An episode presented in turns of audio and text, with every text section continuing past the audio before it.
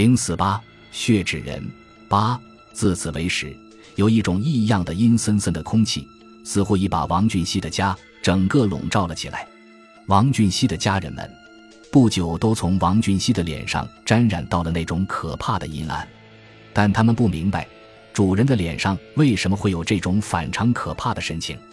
在第三度遇见幽灵以后，当夜王俊熙自觉他的体温有了越轨的现象。尤其是他在镜子里面照见自己的面庞，竟已消瘦得失了形。可是，所谓文人，他们常常是最珍惜他们白昼间的名誉的。王俊熙当然也不能例外。他把自己十二年前黑暗中所做的那件不名誉的隐事被人探究出来，因之虽在不可支持中，他还尽力支持，不肯承认有病。甚至他本有一种仁慈的心愿，颇想超度一下那个冤魂。好让他早登仙界，但为着同样理由的顾忌，他也迟迟疑疑，并未付之实行。至此，我们这位文人大约已真正领受到了行善所应得的报酬。当然，这一时期中，他在医药上的疗养绝对不曾间断过。他的常年医药顾问是一位六十开外富于经验的医学博士，名字叫做夏志仓，在一般社会上。很有相当的声誉，夏医师很明了王俊熙的病源是由于一种忧郁性的刺激而起，但苦于无法知他的忧郁的原因，他只能尽力劝告他多寻娱乐，以疏散紧张的神经。这劝告是迅速的被接受了，但是到哪里去疏散呢？电影院他根本不愿再去，舞场不感兴趣。最后由小秋建议，还是到茶室里去解解闷。他们在大东茶室一连坐了几个上午，王俊熙感到精神方面松畅了许多，因为最近他所需要的是人多热闹，所未必的是空虚冷清，所以这地方竟给了他一个短时间的安慰。不料之后的一天，一个完全出乎任何人意料的枝节又突然发生了。从那件神秘事件的本身而论，这一个意外发生的枝节。无异于一只神奇的手杖，因这手杖才能挑开了这幽密曲折的暗幕。假使那天不发生这意外的枝节，那么这一件神秘的、超越乎人类理智能力所能想象的范围的怪事，是否能在最短时间中获得全部的解答，那是无人能够断言的。事情是这样的：这一天，王俊熙的精神较好，他和小秋谈得相当起劲。在他们的隔座，有一个人正自吸着一种土耳其烟，浓烈的烟味不时在他们身后一阵阵地飘送过来。最近的王俊熙，由于内心的极度忧惧，他的潜伏着的歇斯底里症早已达于较深的阶段，尤其是一种杯弓蛇影的心理，随时随地都有被触发的可能。当时他嗅到了那股强烈的烟味，不知如何，竟会引起一种错觉。错认为他又闻到了那种带有血腥的胶布臭，于是谈得好端端的，突然他竟瞪着两眼，不自禁的高喊：“阿优！”他又出现了，那个恶鬼耳朵上有一颗痣。这神经性的喊叫引起许多条视线乱箭般的射到了他身上，尤其隔座有一个人听到这喊声，立刻急骤的转过了头，此人脸上显着一种与众不同的惊诧。也许可以说，这是一种近于慌张的神色。这一个人正是隔座吸着土耳其纸烟的人。这人身上穿着一套暗绿而带银灰细条的整洁灰西装，配着一条紫色的领带，一头菲律宾式的长发和他脚下黑皮鞋的鞋尖具有同等的光亮。骤眼一看，年龄好像轻得很。当时，这一个吸土耳其纸烟的人，眼看小秋扶着王俊熙。在群众的视线往下，匆匆走出了这茶室。这人召唤使者结了账，携着他的外衣、帽子，也匆匆跟随了出来。在路旁，这人掏出了他的怀中记事册，他抄到了那辆新型汽车的号码。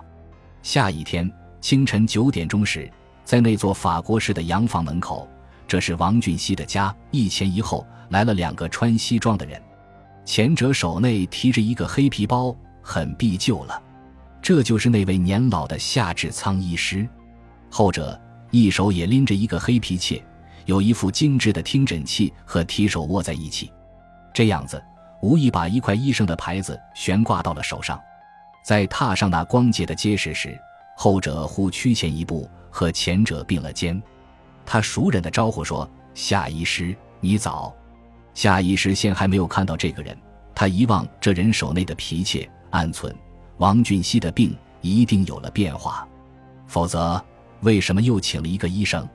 他还没有开口，只听后者自我介绍道：“我是余化影医师，我的分诊所距离这里很近里。”久仰，夏医师随口吐出了这两个字，但实际他对这于化影的名字，正像对这人的面貌一样的生疏。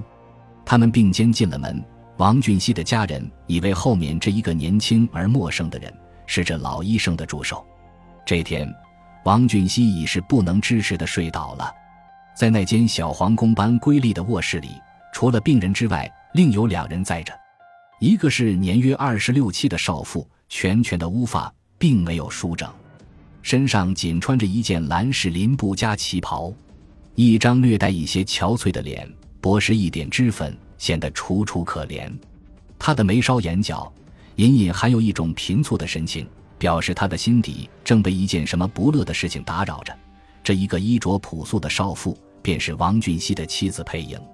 其余一个体魄壮健的青年。身穿一件灰色厚发蓝绒的袍子，那是小秋。当一老一少两位医师踏进这卧室时，病人仰面看着程晨，低低地在那里自言自语。他的语声显得柔弱无力，使中人都没有听清楚，或许是并没有注意他所说的是什么了。只有那个紧随在夏医生身后的余化影，一进这屋子，立刻目光炯炯，露出了全神贯注的样子。而他的听觉似乎也特别比重敏锐，他已清楚地听到病人在喃喃地说：“哎，让我忏悔，我一定要忏悔。”实际，病人的神志却并不昏冒。他一见这老医生，立刻在枕上微微颔首，并低声招呼：“夏医生早。”一面，他也像佩莹与小秋一样，凝住着老医生背后的这一张陌生面孔，略略有点讶异。哦，王先生，今天觉得怎么样？这是这位老医生每天照例的开场白。接着，他便开始了照例的诊查。他替病人量热度、按脉搏、查听着心脏。那位余化影医师却在一旁帮同料理。当他看到夏医生从皮包中取出一管两公撮的注射剂时，他急忙带他燃起酒精灯，又抢先把那注射器小心消着毒。他的举措。显得熟练而敏捷，而他的态度又显得极诚恳。呵，代替别人尽点可能的义务，这并不是件吃亏的事呢。当时，这一位不需要聘书而亲自送上门来的助理医师，在短短几分钟的时间中，立刻，他已给那位年老的夏医师留下了一个良好的印象。夏医生感到这一个初出道的于于什么医师，态度谦和的可爱。很具有一般医生从来未有的道德，这是难得的。于是他们闲闲地开始搭谈起来。病人的心脏很衰弱，他每夜失眠，这是讨厌的事。老医生凝住着手内的注射器，把那液体中的空气小泡小心地射出，一面目不转睛地轻轻地说，并且他还有一些未加单儿的现象。为此，我想冒一下子险。试用一种百分之几的马钱子精的溶液合在我原配的方子里，你知道，这是一种从国药里面提炼出来的东西，用的适当，对于他的肠胃也许有点帮助。不过老医生皱皱眉，没有说下去。是的，这东西的反应有些讨厌，所以在分量上我们必须慎重考虑一下。于化影医师眼望着那老医生的眉毛，立刻随声合调。他的声吻显出了那样的肯定而有经验，而实际呢，也许他自生耳朵以来，对着所谓马钱子精的名目，这还是第一次听到哩。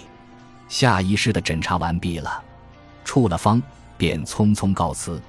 但这位余化影医师却还逗留在那里，并没有就走的意思。夏医师以为这是王家另外聘请来的，当然要另外诊断一下。他没有说什么话，走了。夏医生走后，于医师告诉病者的妻子说：“夏医生曾留下两颗药片，他嘱咐需等两三小时以后查看了病人的情形，方能决定要让他服不药。所以我在这里需有一个相当时间的守候。在这守候的时间中，这位年龄看似很轻的余化影医师，在王宅楼上楼下的各个所在东走走，西逛逛，已无拘束，毫不客气。”他独自走到车间之前，和汽车夫老李谈了一阵子。他和保镖的保定人曹广南认了同乡，又找着园丁张桂三，拉扯上了几句特别的十八句。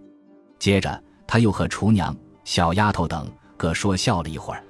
他的谈话艺术是那样高明，几乎像嗜血有一种魔力似的。他能测知每一个对方的个性与心理，而予以各种不同的应付。他的谈吐极风趣，真是谈笑风生。不到两小时，全宅的人都已感到这位助理医生一点没有架子，比那位古板的老医生可亲得多。中午，王宅供给了他一餐极精美的免费午餐。他吃毕后，似乎感到太不过意，因此他从他的皮鞋里取出了两片不值钱的苏打片，郑重地交给病人的妻子，送给病人服下。算是一种报酬，然后他悠然地燃上一支土耳其纸烟，喷了几个圈，抹抹嘴，走了。